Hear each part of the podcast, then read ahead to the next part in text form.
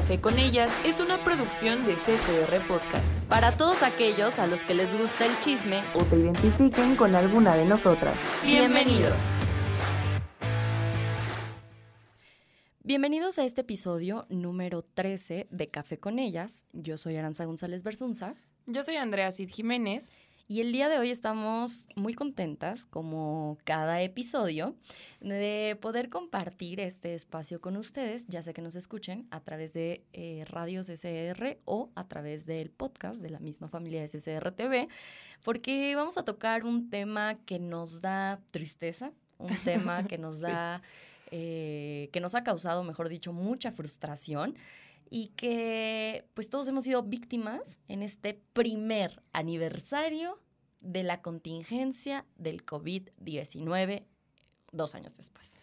Así es. Bueno, es que la pandemia arrasó con absolutamente todo y que al principio dijeron va a ser un mes, unas dos semanas, tres semanas y ya llevamos un año. Entonces, yo creo que todos teníamos la esperanza de que terminara pronto, pero poco a poco en el transcurso del año cuando veíamos cómo se tornaban las cosas, la cantidad de muertos que había, eh, el que realmente a la gente tampoco le importaba, como que no tomaban tan en serio esta parte de la pandemia, pues fue algo bastante complicado y que yo creo que al principio, un mes, tres semanas en tu casa, dices, bueno, pero ya un año, ajá, dices como, bueno, ya un break de no andar en la calle, de no andar en la oficina, lo que quieras, pero pues al final de cuentas ya pasó mucho tiempo y hay gente que que inclusive desde que empezó la pandemia estaban en home office y que sí dicen así de yo no sé qué voy a hacer el día que regresemos a la oficina y ya no puedo trabajar en pijama. Está cañón porque eh, fíjate que mi mamá trabaja en una oficina y pues toda su vida ha trabajado en una oficina, solamente cuando tienen como vacaciones o cosas así es que está desde casa, ¿no? Que según son vacaciones, pero igual sigue trabajando. Y ella está encantada. O sea, realmente ella dijo, me encanta esto. No, sí se levanta temprano, obviamente, pero no tengo que estar desde las 6 de la mañana maquillada, arreglada, entaconada. Y puedo a lo mejor hacer ejercicio, puedo eh, quitar todo este tiempo que me tardaba en trasladarme a mi trabajo, porque si bien en Pachuca, pues las distancias no son tan largas, el tráfico todavía no está tan extremo pero sí, sí tiene muchas cosas muy positivas el trabajo desde casa. Hay estudios que dicen que, análisis también, que dicen que para empezar los costos de las empresas y de las instituciones se reducen. ¿Por qué? Porque se utiliza menos este, eh, gas como la calefacción, se utiliza menos electricidad como en aparatos electrónicos, también en esta parte del aire acondicionado, etcétera, etcétera. Todos los servicios disminuyen eh, en, corporativos o empresas grandes. Así es. O sea, sí disminuye bastante. Entonces el hecho de poder trabajar desde casa lo veíamos como algo muy lejano, ¿no? Lo veíamos como de, países eh, nórdicos o, cosas así que decías, es que allá sí tienen tres días de trabajo y dos son home office. Pero mucha gente se ha dado cuenta que es hasta más productiva trabajando desde casa. O sea, en el trabajo, y ya lo hablábamos cuando tocamos estos temas, hay muchísimas horas muertas. O sea, son, son estas horas en donde, híjole, yo llego a las 8, pero a lo mejor yo terminé mis primeras labores a las 11 y de las 11 a las 3 ya no tengo nada que hacer, ¿no? Hasta las 4 o 5 que regreso al trabajo, ¿no? En estos dos turnos. Y que con el trabajo desde casa, pues está bien padre porque realmente dices, o sea, no tengo que trasladarme, puedo estar, puedo tener tiempo de calidad con mi familia. Y eso desde la parte como bonita de lo que dejó la, la pandemia. Sí. Pero creo que es lo único, o sea, no manches. Es que, híjole, si el trabajar desde casa, bien lo dices, ¿no? Tiene sus ventajas, hasta el hecho de estudiar desde, desde tu casa también, por, algunas razones, pero eh, a mucha gente le sirvió el hacer todo desde su casa porque ya tienes más tiempo de hacerte tus comidas, de administrar tu tiempo, que la verdad trabajas más cómodo, no te tienes que arreglar en realidad, digo, al menos al menos de la cintura para arriba sí, si tienes alguna junta o algo por el estilo, Puedes hacerlo en calzones. En calzones. O sin calzones. ya depende de qué tanto calor tengan. Como el calor que está haciendo ahorita en Pachuca y si tienen sillones de piel. Nosotras sí traemos calzones y pantalones, así que no se preocupen, aunque no nos estén viendo. Exacto, nosotras sí. Pero que sí es más cómodo, o sea, que realmente pues puedes estar desayunando y puedes hacer tus, o sea, que al final de cuentas también te permite ser eh, como multitask, ah, de cierta Sí. manera, pues porque tienes todo más cerca que es en tu casa y también es una forma de ahorrar, de cierta manera, como lo mencionabas, en el transporte, el no tener que trasladarte y que inclusive cuando tú vas a trabajar, si no te da tiempo de hacerte de comer, gastas en comida. Sí, cañón. Y si no, y si dices, bueno, me espero y me compro algo mientras para botanear en lo que llego a mi casa a comer, pues también ya es un gasto. Entonces, sí dejo cosas buenas, pero también hay personas que, bueno, inclusive el encierro arruinó familias, Sí. arruinó relaciones, eh, arruinó también cosas laborales, de cierta manera, porque por más que tú quieras a tu familia, a tus papás, a tus hermanos, si tú no estás acostumbrado y tu familia tampoco a pasar tanto tiempo juntos, empiezan a, a- a existir muchos conflictos, muchos problemas y que ya llega un punto en el que dices, ya no tolero a mis papás, ¿no? Ya no quiero estar aquí, o sea, quiero hacer algo diferente. Y más cuando no estabas acostumbrado o realmente no pasabas tanto tiempo en tu casa. Es que yo creo que nadie estaba preparado para esto. O sea, Sí. realmente eh, sí están las personas, ¿no? Que manejan su horario, que a lo mejor tenían esta posibilidad de, de estar más tiempo en casa. Los emprendedores y toda esta parte que sí tienen la oportunidad como de pasar más tiempo o disponer, mejor dicho, de su tiempo. Pero nadie estaba preparado para encerrarse. El hecho de que nos dijeran no puede salir, porque recordemos, hace exactamente, o bueno, no exactamente, pero hace casi un año, poco más, que comenzó oficialmente la contingencia en México, porque ya había iniciado este encierro en otros países europeos y asiáticos, todos decíamos, eso no va a llegar, o sea, eso no va a llegar a México, eso olvídalo, o sea, jamás en la vida. Cuando llega, nadie se imaginaba que iba a ser así. O sea, no es lo mismo decir, no quiero salir de mi casa, a Ah, no, no puedo. puedo. salir de mi casa, a me están obligando a no salir de casa, ¿no? Y me da mucha risa que yo soy súper chaca, las personas que me conocen lo saben, amo el reggaetón, el trap y toda esta onda. Y el año pasado sacaron muchas canciones los reggaetoneros traperos, Sí. ¿no? De así de no, y de aquí a mayo que se acabe la contingencia. Y las escucho ahora y digo, güey, o sea, ¿qué, ¿mayo de qué año, güey? O sea, no, no me dijiste, ¿no? O sea, es que no porque- dijeron el año. porque estos según iban a ser dos meses, ¿no? Sí. Y estos dos meses, pues aquí seguimos, ¿no? O sea, existiendo más o menos. Y las repercusiones anímicas que trajo, en algún Sí. momento leí el año pasado, cuando iniciaban estos estudios y estas notas, que nos íbamos a tardar el doble de lo que durara la contingencia o de lo que dure en poder asimilar En todo el daño, así es, todo el daño psicológico y emocional que nos está causando, porque se dispararon los números de la ansiedad, de la depresión, ataques de pánico en tu casa, o sea, realmente es muy complicado. Y digo, en primera porque estás encerrado, en primera porque no tienes este libre albedrío, ¿no? Para decir, hago, deshago, salgo, no salgo. Y en segundo porque ya mencionabas bien, se perdieron trabajos, se perdieron familias, se murieron personas. O sea, al principio no lo veíamos, ¿no? Pero a un año yo no conozco a alguien que no perdiera a alguien. O sea, a lo mejor no, no alguien muy cercano, pero sí, híjole, ¿qué crees? Se, murió mi tío lejano, ¿no? Se murió eh, mi papá, se murió mi abuelo, se murió mi compañero del trabajo. O sea, esto igual emocionalmente nadie estaba preparado para eso. O sea, llegó un momento, y no me dejarás mentir, porque aquí en el trabajo eh, nuestro compañero encargado de toda esta parte de la imagen del corporativo, que es Alexis Contreras, a quien le mandamos un abrazo, tenía que hacer esquelas, ¿no? O sea, y Sí. no eran estas esquelas de pues, se murió de viejito, se murió en un No. accidente. No, o sea, llegó un momento que tres, cuatro esquelas a la semana y todos de COVID. Es un daño emocional que es irreparable realmente. Y que aparte de esta parte de la ansiedad, era, es algo que yo creo que todos hemos sufrido, unos más que otros. Pero para empezar, creo que todos hemos tenido COVID mental. O sea, que en algún momento me duele la cabeza, tengo COVID. Me duele la garganta, tengo COVID. No sé, me duele tantito el cuerpo, tengo COVID. Y es como de, no, no tienes COVID. O sea, y que ves, híjole, ya hasta toser enfrente de alguien les va a pensar que tengo COVID, ¿no? Y, y es, es frustrante, porque la verdad, también, digo, yo agradezco el ya no tener que saludar de beso a nadie. Yo también lo amo. Porque yo creo que a mí mm, era algo que me desagradaba tener que llegar a las reuniones o, a donde llegaras y era como de que saludar a cada uno. Ahorita ya llegas y le haces así como de, ¿qué onda? Todos con la mano y ya. O sea, no tienes como mayor problema.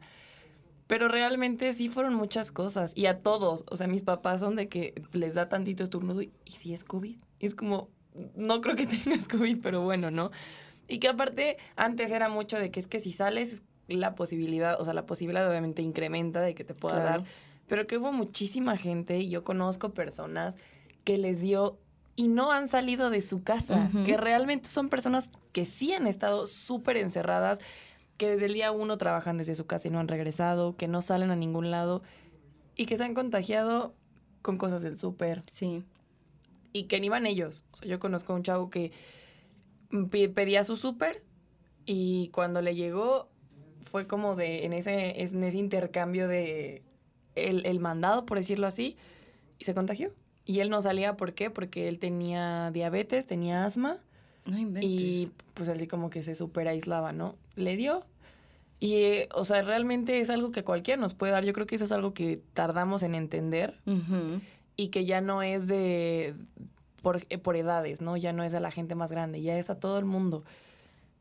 Y que es muy complicado, o sea, yo creo que hasta la fecha, hasta la fecha hay muchas personas que todavía no entienden, hasta la fecha hay muchas personas que no le dan la importancia que tiene, porque realmente tiene un peso muy grande y yo estoy segura de que el 2020 no se le va a olvidar a nadie. El Así 2020 es. fue un año bien difícil para todos en la cuestión económica, en la cuestión salud, en la cuestión mental y en la cuestión eco- económica en México, híjole, Horrible. horrible. Yo, mínimo aquí en Pachuca, tú pasas y ves negocios que ya llevaban años abiertos, que ya cerraron, que ya clausuraron, que están vendiendo el- Todo. los permisos para que alguien más pueda abrir porque ya no lo pueden mantener. Se perdieron muchos empleos, mejor dicho, y que, pues no, o sea, gente que tuvo que dejar de estudiar porque ya no podía mantenerse con la escuela. Y ahí es donde a veces te das cuenta de que uno no está tan mal o, Sí. o realmente nuestra situación no está tan complicada a comparación de otros. Esto hablando en términos de la pandemia. pero, pero creo que sí, a mí no cercano, cercano, cercano, agradezco que no, no ha fallecido nadie de mi familia, ni se han contagiado, pero sí conozco gente que, que se ha enfermado, gente cercana a mí, gente que es como mi familia también. Y es bien difícil. Y aparte la incertidumbre, porque una vez que entran al hospital, No sabes. ya no sabes qué puede pasar. No sabes si vas a salir. O sea, e- Exacto. eso es terrible. Además, no es este tipo de enfermedad que creo que también nos ha abierto los ojos, ¿no? El, el que no es una enfermedad en donde estás enfermo y voy y te cuido. No puedo ir a cuidarte. No es esta enfermedad en donde nos turnamos. No te puedes turnar. No es esta No. enfermedad en donde fallece alguien y te despides de la persona. Según la religión, eh, creencias, costumbres que ustedes tengan. No puedes despedirte. O sea, No. eh, de, de verdad que esto ha generado un peso emocional en la sociedad en general terrible, porque hace, hace algunos meses, hace un año casi, yo me empecé a sentir muy mal. Y, y literal, solamente Eder y yo era como al trabajo y al súper, ¿no? Y me empecé a sentir muy mal, muy mal, muy mal, muy mal. Pero, o sea, no sé, te estoy hablando que había pasado un mes del encierro, no había pruebas, no, no había ni siquiera toda esta lista ya de, de Sí, de- todos los síntomas. síntomas, ¿no? Y yo me empecé a sentir súper mal. Yo dije, bueno, pues tengo sinusitis, entonces seguramente me está dando como una rinitis por la primavera. Me dio fiebre, me dejó de saber la comida. Todavía no te decían que te iba a dejar de saber la comida. O sea, bueno, todo un show, ¿no? Así se quedó. Afortunadamente yo no vi a mis papás en este lapso ni nada. Meses después, eh, mi, mi abuela, bueno, mi bisabuela se, eh, se contagia precisamente porque fue al médico por otra cosa y se contagia en el hospital. Y pues todos nos hacemos la prueba, aunque no habíamos tenido contacto con ella, entras en, este, en esta paranoia, Pánico, ¿no? sí, claro. Colectiva. Y ya vamos y me dicen, este, no, pues tú no. ¿Y cuánto tiene que te dio COVID? Y yo, ¿qué? Sí, ¿cuánto tiene que te dio COVID? Porque pues en tu prueba ya te aparece que tienes anticuerpos. Y yo, no, güey, estás mal. No, neta. Y empiezas a hacer memoria, ¿no? Y al, al cabo de los meses, Eder y yo platicamos que qué bueno que yo no supe que era COVID. O sea, ahorita ya hay como, ya está más normalizado, ¿no? Sí. Seis meses, ocho meses, a un año, ya sabes qué hacer, qué no hacer, qué te puede alcanzar, qué a todos nos va a dar en algún momento.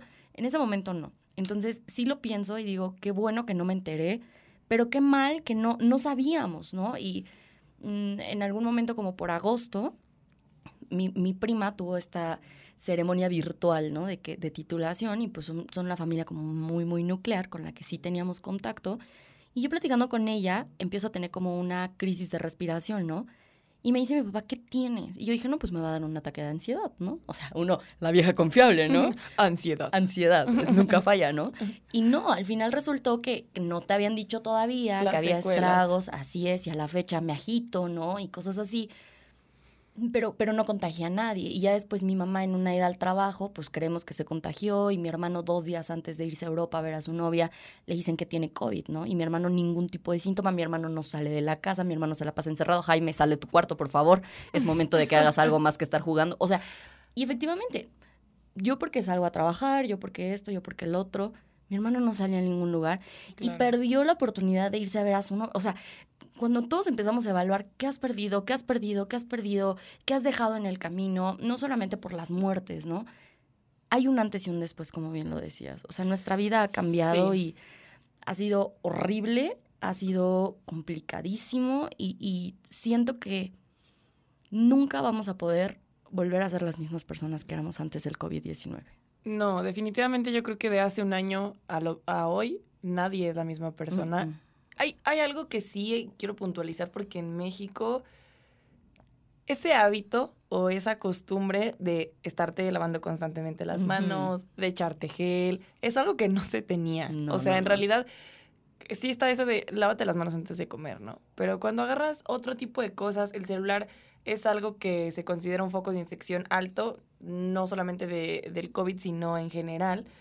Y en México no se tenía como esa, ese hábito, en realidad no se tenía. Y que ahorita ya se tiene. Y yo creo que eso es algo que ya no se va a quitar. Yo creo que eso es algo que ya se va a quedar porque aunque yo me acuerdo cuando justamente igual esto empezó el COVID en Facebook, habían videos de cómo se transmiten los virus y las bacterias. Y veías, y eran como de caricatura, pero aparecía de que alguien agarraba un tubo y cómo se llenaba como de una plasta verde el tubo y alguien más lo agarraba y, y se lo llevaban en las manos. Yo cuando vi eso, yo decía, qué asco. Es Eso nos traumático pasa. también. Y, y es que, pues no, o sea, yo creo que sí tiene cosas que se van a quedar que son buenas, como son esos hábitos. Eh, yo creo que el saludar de beso, a lo mejor yo creo que nada más se va a quedar a tu familia, pero ya los demás ya no. Y eso a veces, eso es algo bueno. A mí, yo agradezco que ya no tengamos que saludar de beso a la gente. No me Sí. gustaba y nunca me ha gustado. Pero hay algo que mencionabas, ¿no? Que ya está como un poquito más normalizado.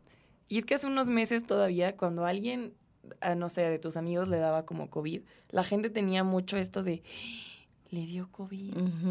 No lo volvemos a ver nunca jamás, ¿no? Y es como de que no creo que, que esa era la manera. ¿Por qué? Porque esa persona que también está enferma, aparte de los síntomas físicos, también tiene síntomas emocionales. La preocupación de no saber si contagiaste a tu familia, de cuánto tiempo vas a estar así, de qué repercusiones te va a traer a- eh, al, al cabo del tiempo. El que no sabes, ¿no? Porque realmente a veces, como a ti, no, Sí. no sientes esas secuelas como tan, no las tienes tan marcadas, pero en algún punto cuando te pasas dices como de que, ok, esto es lo que me, lo que me dejó la enfermedad, ¿no?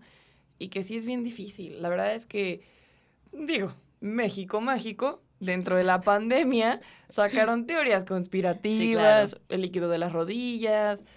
El 5G, papá, no tomes dióxido de cloro. Papá, si estás escuchando esto, tira el dióxido de cloro, ubícate. Yo, Todo un tema ahí. un, doctor a mí una vez me dijo, el dióxido de cloro es para lavar los trastes. Eso no se toma, ¿no? o sea. Y es como, pues no. Y realmente, y lo hicieron mucho, o sea, lo del líquido de las rodillas, hasta con las vacunas. O sea, es como de que nos van a meter el virus para controlarnos. Y es como de... Y no- Bill Gates. así como a las computadoras, así. Terminator te estoy viendo. O sea, no se puede. Hay un meme muy divertido de un bebé, no sé si lo han visto, no sé si lo has visto, que sale un bebé y lo están inyectando y abajo dice, bueno, tiene escrito esta leyenda, pero que obvio todos, imágenes que puedes escuchar, la base del antivirus ha sido actualizada. Es que piensan que así no va a estar. Obviamente no. Yo creo que, o sea, sí, neta sí tienen esa como mentalidad. Igual yo hace poquito vi un video de una señora que la llevaron como, pues, a la campaña de vacunación, pero la llevaron a fuerzas. Entonces, la graban y la señora, porque la señora estaba diciendo, nos van a controlar, nos quiere gobernar, el presidente. Y yo así como de señora.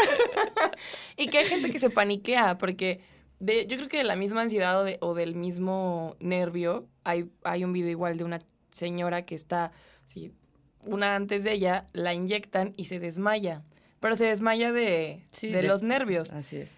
No, pues la, la otra señora ya se andaba desmayando de ver que la otra se había desmayado, ya se salió corriendo y fue como, yo no quiero que me vacunen, ¿qué le está pasando? Y que obviamente todo es prueba y error. Se supone que estas vacunas ya traen un antecedente, ya traen un estudio previo y que funciona.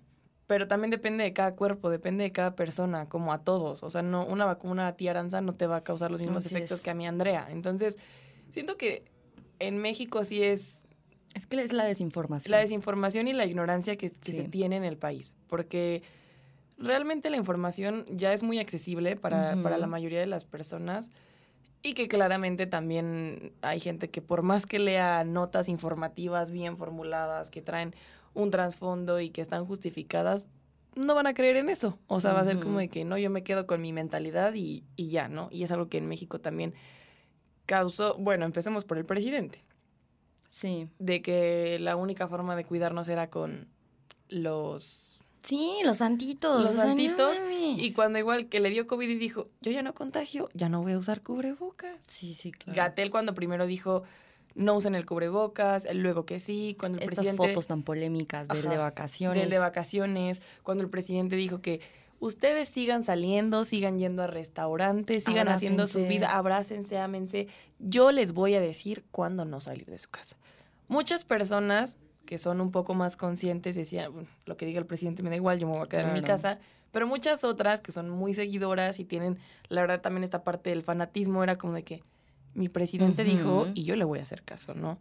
ves la situación en otros países, lo que sus presidentes dicen y cómo lo han manejado, y a veces hasta tomas un poco más en cuenta eso que Sí, lo que realmente pasa en tu país. Yo me acuerdo que cuando pasó o se empezaron a dar estos contagios en China, yo decía así como de que, ay, qué difícil, ¿no? Un, porque ves que salió que era de un murciélago. Sí. Esto salió, ay, es que los chinos se comen cada cosa. Luego pensé, bueno, en México se comen a los gusanos. Oye, no A sé los si grillos. saliendo de aquí nos echamos unos chapulinitos o algo, chavos. unos escamoles. Ándale. Un tlacuache. Un tlacuache. O ya he perdido un murciélago, pero bien cocinado. No, yo cuando salió eso, yo sí decía, "Nah, aquí en México no va a va a llegar. llegar. Porque por tu cabeza no te pasa todo el contexto de decir, existen aeropuertos, existe la exportación. O sea, mil maneras en las que el virus iba a llegar a México. Y que la gente no lo tomaba en cuenta. O sea, que Mm-mm. realmente sí fue algo bien difícil. Yo creo que la pandemia es bien. Es un tema que a la larga, bien lo mencionas, ¿no? Difícilmente lo vamos a poder superar o asimilar todo lo que pasó.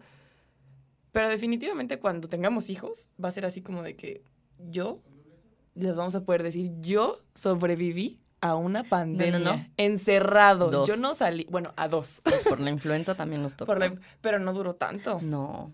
Y eso que, si no estoy mal, la vacuna de la influenza tardó más, tardaron más en hacerla, o sea, tardó más, tardaron más como en, en aplicarla y en que fuera, tuviera una, una eficacia real, tardaron más, pero no fue una pandemia como esta. No. Definitivamente hay un margen de diferencia muy grande entre una y otra, porque en la otra sí cerraron las escuelas y fue como de que, eh, que no salgan y demás, pero no se generó lo que se generó aquí. Sí hubieron muchas muertes también, pero no, yo creo que no como las que hubo en esta pandemia. O sea, es un, año completo. Más de un año. Más de un año, o sea, en el que muchas personas han muerto y que aparte, algo que es muy cierto también, ni siquiera estamos seguros de que las cifras sean reales y no sean más altas. Yo, perdón, yo sí, la neta, creo que ni de chiste eh, las cifras son reales. No. Perdónenme, perdónenme. Yo tengo otros datos, dicen por ahí.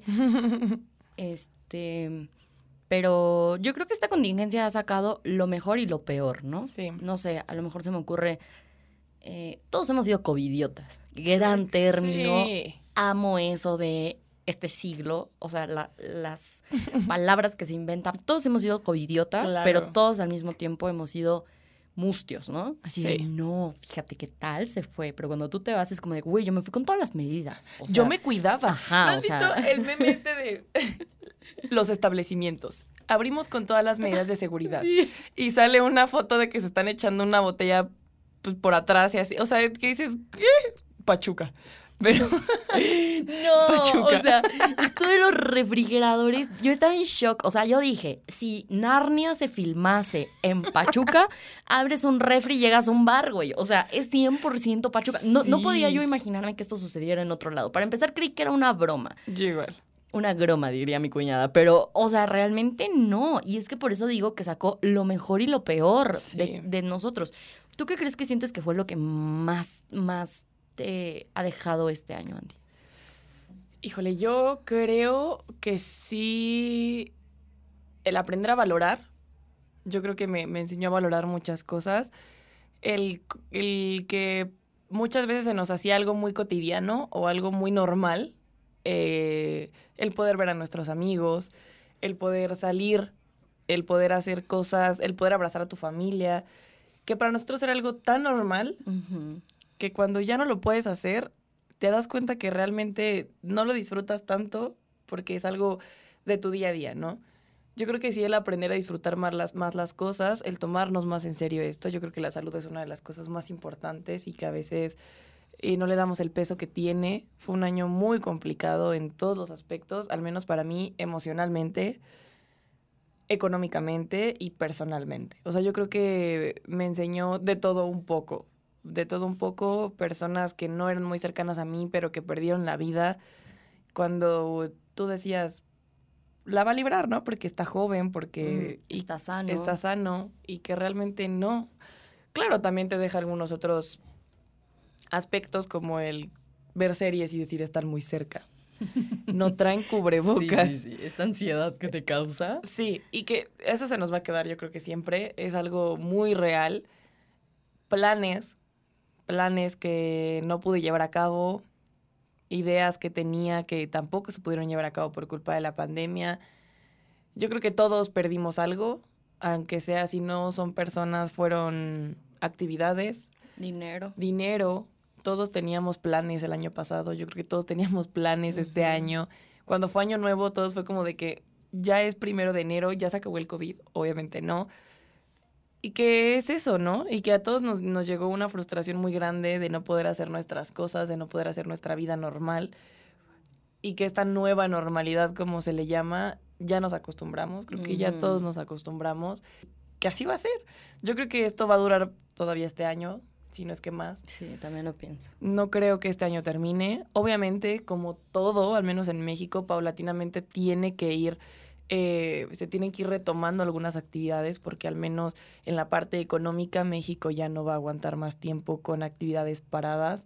Es algo bien difícil. Y yo creo que me dejó, me dejó un aprendizaje muy grande. Me dejó el, el valorar las cosas, el aprender a soltar también. Porque Cañón, cañón. no te puedes aferrar a algo cuando no lo puedes hacer, ¿no? Si tú tenías un plan que te costó mucho tiempo, dinero y esfuerzo, y se te vino abajo por la pandemia y te deprime y es desesperante y es frustrante, pero tienes que aprender a soltar, porque no depende ya de ti. Ya es algo que ni siquiera depende de los demás tampoco, sino es algo que... Y también entender que nos afectó a todos. No nada más eres tú, son todos y que es todo el mundo, no es ni siquiera solo México. Entonces, sí, son muchos puntos. Yo creo que de enseñanzas no acabaríamos con lo que nos trajo la pandemia, porque no. Y pues yo creo que sí es eso. Es más la enseñanza, la enseñanza personal y el aprender a valorar a las personas y las cosas que no, valorara, no valorábamos. ¿Por qué? Porque era algo cotidiano. Estos pequeños detalles, ¿no? Como yo sufro muchísimo y yo sé que a lo mejor van a decir, ay, güey, no mames, Aranza, ¿qué te pasa, no? Yo sufro muchísimo, por ejemplo, con el horario del súper. O sea, Ah, digo, es una sí. tontería, pero yo amo ir al súper, ¿no? Entonces, eh, no sé, cierran a las seis de la tarde, no te pases, o sea, no sé, ¿no? Cosas así. O hablabas de los planes.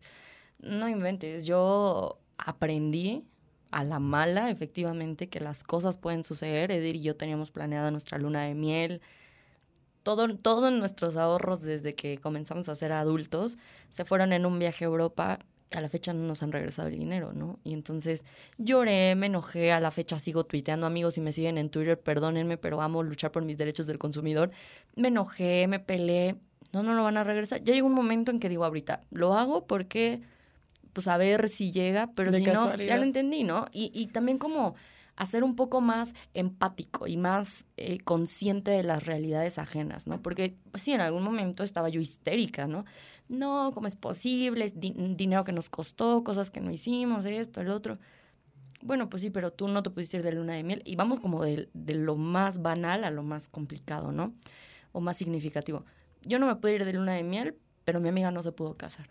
Bueno, pero mi amiga no se pudo casar, pero al menos no tiene a sus hijos todo el día en esta escuela desde casa, ¿no? Bueno, bueno, tiene sus hijos, pero al menos tiene trabajo, ¿no? O sea, no perdió el trabajo. Bueno, pero él, o sea, pues perdió el trabajo, pero al menos no está enfermo, ¿no? Y está enfermo, pero al menos no se murió, ¿no? Y no se está murió, en el hospital. Sí, no, y se murió, pero no se murió toda la familia. O sea, es cuando empiezas a decir, no manches, yo haciendo un drama por algo que para mí tiene un peso significativo, pero ya si empiezas a pensar la realidad ajena, está cañón. O sea, nos ha permitido ser un poco más empáticos. Yo creo Sí, que claro. ese es un punto que no teníamos, deja tú como mexicanos, a lo mejor hasta como sociedad, ¿no? A entender que nuestras decisiones tienen consecuencias, que a veces creo que era algo que olvidábamos, pues chingue su madre, ¿no? A ver qué pasa, a ver qué viene, y, y no, o sea, si, si yo tomo la decisión de irme a una fiesta con mis amigos y después voy a ver a mis abuelos, yo, yo cargo con el que los puedo contagiar y se pueden morir. O sea, es, este tipo de peso a nuestras decisiones creo que también ha sido muy importante el entender que cada quien desde su trinchera está haciendo lo posible. Esto igual es, es como eh, un tema aparte, ¿no? O muy grande, que hace un año veía yo mis recuerdos de Facebook, ya me salen recuerdos del COVID-19, maldita A mí sea, ¿no? Qué coraje. Eh, y, y compartía yo una imagen que me llamaba mucho la atención de, de que te dicen que decían, ¿no? Como quédate en tu casa. Y, y gente que ponía, es que hay gente que no se puede quedar en su casa. O sea, y ese también creo que fue un tema bien, bien, bien extenso. O sea, yo no me puedo quedar en mi casa, yo tengo que ir a trabajar. O sea, si tú tienes la oportunidad, como mi mamá en este caso, pues disfrútalo, güey. O sea, pero si, si yo tengo que ir a trabajar, si yo tengo que salir, si es mi sustento, si, o sea, perdóname, pero también, así como te pones en mi lugar para las cosas tristes, pues ponte en mi lugar en esto, ¿no? Cada quien desde, desde su lugar hace su lucha y cada quien tendrá que entender y tendrá que superar, porque al final esto es algo que se tiene que asimilar y se tiene que superar, porque esto va a seguir. Perdón amigos, nosotros la verdad tenemos la cura maestra del COVID-19, pero también no queremos dárselas porque todavía les falta aprender. No, pero, o sea, esto va a seguir y es un, es un buen momento a un año de, eh, creo que de recalcar esto que después de como seis meses empezó a circular, que es, no tienes que volverte una persona fitness, no es tu obligación en contingencia volverte fitness, no, No. es tu obligación en contingencia aprender otro idioma, no es tu obligación emprender, no. Tu obligación es estar bien, tu obligación es trabajar en tu parte emocional, en, en esta parte psicológica, tu obligación es no descuidar tu salud y procurar ayudar hasta donde a ti te sea conveniente. Se escucha feo, pero yo no puedo ayudar a alguien si, si yo no estoy bien, ¿no? Entonces creo que eh, por mi parte es todo. Muchas gracias por escuchar este monólogo. no, pero creo que eh, es un tema que daría para muchas cosas porque se, han, se han desprendido muchas más, pero pues a grandes rasgos esto es para nosotras el primer año de COVID-19. Sí, definitivamente ya lo mencionábamos al principio, pues vamos en comparación, ¿no? De lo que a nosotros nos afecta y cómo va, pues, para las demás personas. En general, la sociedad, cada quien lo ha vivido de diferente manera. Hay personas que le han pegado más, personas que le ha pegado menos, pero es, es un tema bien complicado. Eh, el encierro no te obliga a, a hacer cosas que la sociedad te dice que tienes que hacer Que porque estás encerrado o que porque tienes más tiempo, o que porque estás en tu casa tienes que cumplir con ciertas eh, estereotipos al final de cuentas que te pone la sociedad. No es así. Eh, cada quien se tiene que preocupar por uno mismo porque lamentablemente así es la única manera. Ujú. Y pues bueno, cuidar a su familia, seguimos en pandemia. Creo que ha bajado un poco la situación Sí. a diferencia de hace, un, hace unos meses, eh, podríamos decirlo de esta manera. Pero hay que seguirnos cuidando, no hay que caer en la desesperación ni en este pánico que Ni se la generó. desinformación. También hay que estar informados, eh, no se queden con la primera fuente de información que pueden ser estas eh, ruedas de prensa que se da de la Secretaría de Salud, sino que puedan tener más información aparte, porque pues bueno, e-, es importante tener eh, otras fuentes, no, no solamente la misma. Y pues bueno, esto yo creo que sería pues todo por el episodio del día de hoy. Que lo consideren, es importante que lo piensen, que analicen qué les ha traído esta pandemia, en qué pueden mejorar como personas, qué les ha enseñado. Y que es padre hacer esta retrospección de quién era hace un año, antes de la pandemia, y quién soy hoy, qué ha cambiado, qué ha sacado de mí. Y pues bueno, yo creo que sería todo, es como nuestro, platicando un poquito de lo que fue este año para nosotras, que ya llevamos más de un año en pandemia, pero bueno, pues es más esa parte. Pues sí, nos despedimos, agradecemos a todas las personas que nos están escuchando, repetimos, a través de los diferentes medios de este corporativo JJC, que es a través de eh, CCR Radio o de esta sección de podcast que también está. Escuchen el demás material que tienen nuestros compañeros. Compártanos, ya saben, a través de las redes sociales de CCR TV, las de Andrea y las mías, qué opinan acerca de este tema, qué les ha dejado la contingencia, qué les ha quitado la contingencia y sobre todo, qué esperan para estos próximos meses. Ojalá que sea el único programa que hagamos de aniversario del COVID-19. Ojalá. Que el próximo año no tengamos que estar grabando todo café con ellas de esto. Y sobre todo recuerden quedarse en casa, usar el cubrebocas y ser buenas personas. Mi nombre es Aranza González Bersunza. Yo soy Andrea Cid Jiménez. Nos estamos escuchando la próxima semana. Bye. Bye.